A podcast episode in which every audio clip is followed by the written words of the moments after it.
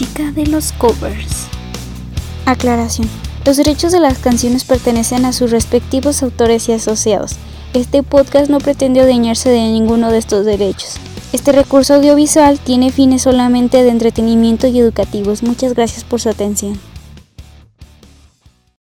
Bienvenidos al primer episodio de La chica de los covers. Soy Carol Nocturna Leos y en este podcast ahondaremos en las maravillas musicales dentro del mundo de los covers, el sampleo, el remix y más pues en este espacio se rechazan las ideas puristas de la música y probablemente después de escuchar esto te darás una oportunidad a todas esas canciones que copian a otras. El musicólogo Rubén López Cano en su texto Lo original es la versión dice que la palabra cover proviene del idioma inglés y en su traducción se refiere a una cubierta o tapadera. La palabra se relaciona históricamente a algo que sucedió durante los años 50, pues en aquel entonces había cantantes blancos que interpretaban temas musicales que se hicieron populares por la comunidad afroamericana. Esta era con intención de cubrir la versión original y generar ingresos económicos con esta música, pero llevándolo a un público de diferente color de piel y preferencias y generar ingresos económicos con esta música y llevarlo a la comunidad blanca que no solía escuchar la música popular de los afroamericanos. De este acontecimiento histórico podemos rescatar una canción que se llama Please Mr. Postman. Originalmente es interpretada por The Marvelettes en el año 1961. Y ahora vamos a escuchar un pequeño fragmento de esta pieza.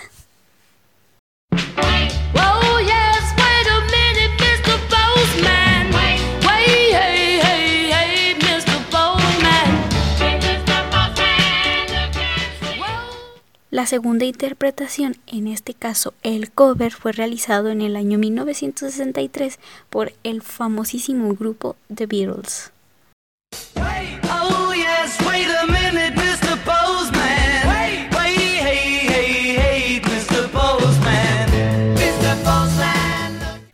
Sí, lo sé. Resulta bastante complicado imaginar que los Beatles empezaron haciendo música de covers, pero no fueron los únicos ni tampoco serán los últimos. Ahora que el concepto de cover ya se explicó, me pregunto, ¿qué onda con el sampleo y el remix? ¿Esos también son covers? Bueno, para responder esa pregunta retomaremos nuevamente a López Cano y en un texto diferente que se llama La vida en copias, breve cartografía del reciclaje musical digital, explica que la producción musical digital se relaciona con los conceptos que ya mencionábamos anteriormente, de modo que son muy comunes. Sin embargo, en la mayoría de esto se conlleva algunos pleitos legales porque esto es un problema por los derechos de autor y respecto a esto rescato una cita que es la siguiente. Las producciones recicladas carecen de originalidad, autenticidad, creatividad, innovación, aura entre comillas. Y con esto cierro la cita. Esto último podría servir como un argumento para aquellos que son cerrados de mente y que se niegan a darle valor a estas piezas musicales que tienen la peculiar característica de no ser originales. Pero como ya lo mencioné, el purismo musical aquí no tiene lugar. Y bueno, continuando con el tema, el sampleo es una técnica de producción musical digital. En esta se toman los fragmentos de una pieza y se añaden a otra. No obstante, esto es, más complejo de lo que parece porque el sampleo tiene la característica de ser novedoso y por lo tanto eh, tiene ritmo y también cambia algo a lo mejor con los instrumentos, ¿no? Un ejemplo muy común o popular del sampleo podría ser la canción Angel, que la mayoría de nosotros probablemente la conozcamos por Shaggy, y la versión original de la que se sacó el sample fue Angel of the Morning de Juice Newton. Y ahorita vamos a escuchar un poquito de las diferencias de estas piezas. Girl,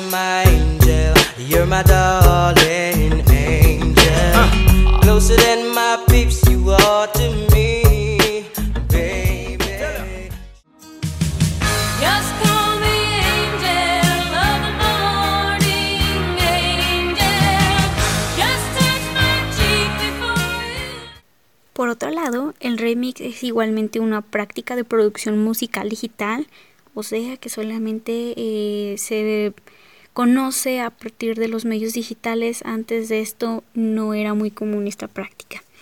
Y bueno, en esta parte la pieza se edita, se mezcla con otros elementos musicales, se puede expandir, modificar o combinar. Tiene más alteraciones. Y bueno, un ejemplo de este remix eh, podemos encontrarlo en una pieza que tiene exactamente el mismo nombre y prácticamente es el mismo artista. La canción se llama I Took a Pill in Ibiza de Mike Posner y pues bueno, ahorita vamos a escuchar la versión original. I took a pill in Ibiza To show Avicii I was cool. And when I finally got sober, felt 10 years older, but fuck it, it was something to do. Posteriormente, aquí está la versión con remix. I took a pill in Ibiza to show Avicii I was cool. And when I finally got sober, felt 10 years older, but fuck it, it was something to do. I'm living out in A diferencia del musicólogo López Cano, que maneja conceptos de cover, sampleo, remix, como si fueran eh, aspectos o prácticas bastante diferentes, yo propongo verlo de esta forma. O sea, que el cover es la imitas, es una imitación o es el reemplazo en el que se cambian los instrumentos, el ritmo e incluso el intérprete no es lo más importante, pero la letra y los componentes de la pieza como tal pues continúan y siguen intactos, ¿no? Pero por otro lado, el sampleo y el remix podrían ser como un subgénero del cover.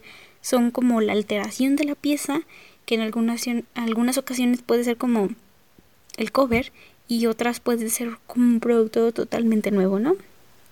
Finalmente, todo esto es una forma de apropiación de la música, y aunque la cultura de apropiación es bastante cuestionable en estos días y en muchas ocasiones, este es un espacio en el que tratamos de encontrar el lado bueno de la apropiación musical, porque no todo es tan negativo. Y ojalá y esto sirva para darle una nueva visión a este tipo de piezas musicales. Ahora yo pregunto, ¿tú recuerdas el primer cover que escuchaste? Estoy casi segura que es imposible dar con la información, con ese tipo de información en nuestro cerebro. Y la razón es que la música que ahora conocemos tiene un poquito de otras. Y por lo tanto ya no hay obras completamente originales. Y si lo vemos desde ese sentido, pues existen un número, o sea, hay que ponerlo así, existen un número específico de notas musicales y lo único que cambia pues podría ser el orden, el ritmo, la métrica, los instrumentos y es precisamente esa característica la que nos puede proporcionar una innovación en la música, porque al final de cuentas estas notas musicales, mm, estos son como los números. Existe, existe el número del 0 al 9. Y tú pensarás que no hay eh, alguna variante en esto.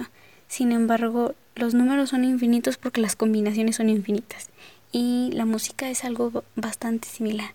Aunque tenemos las notas definidas, la forma de unirlas y las combinaciones que podemos hacer a partir de ellas son las que pueden sacar algo bastante interesante que igual siempre van a tener algunas coincidencias con otras y eso también puede traernos como problemas en las similitudes con algunas piezas. Y bueno, yo soy una joven que estudia arte. También soy escritora y adoro la música como a mi vida. Y quizá te preguntes qué rayos hace una escritora haciendo un podcast sobre música. Y la respuesta es que desde chiquita tenía el inocente sueño de dedicarme a la música, ya saben. Crecí viendo programas como Código Fama, Operación Trufo y la Academia, entonces era mi más grande sueño. Y pues desde primaria hasta secundaria escribí poemas que tenía la esperanza que en algún momento se convirtieran en canciones. En algún momento intenté tocar la guitarra, eh, estuve varias veces en el coro de la iglesia y cuando llegó el momento de estudiar la universidad pues intenté o consideré estudiar algo respecto a la música. Sin embargo, parece ser que ser intérprete o cantante pues no era lo mío y también tiene que ver mucho que tanto lucharon a que no me dedicara a la música que al final sin querer queriendo terminé estudiando artes y esto me llevó a retomar mi sueño de la música. Quizá pudieron sabotear mi sueño de ser cantante, pero nunca pudieron contra el amor que tengo hacia la música y, y eso es lo que me trajo aquí. Y pues yo me pregunté, ¿por qué no estudiar covers? Al final soy una fiel amante de los covers y no solo en sentido musical, como ya les comentaba, en lo social y en lo cultural me llama bastante la atención y me gustan mucho porque rompen los géneros. Cuando los escucho, siento que no hay brechas entre culturas o sociedades. Mm, siento que hay como una intertextualidad que a veces percibo de una manera como muy cósmica o, demasiado mágica. Esta es una idea que pues, me ha perseguido durante un tiempo. Hoy finalmente se puede materializar y me siento muy contenta de haberme animado a iniciar este proyecto y me encantaría muchísimo que me acompañaras en esto. Muchas gracias por dedicar un poco de tu tiempo para oír parte de este primer capítulo de este podcast. Escuchaste a Caro Nocturna Leos y esto fue La chica de los covers. Nos escuchamos a la próxima.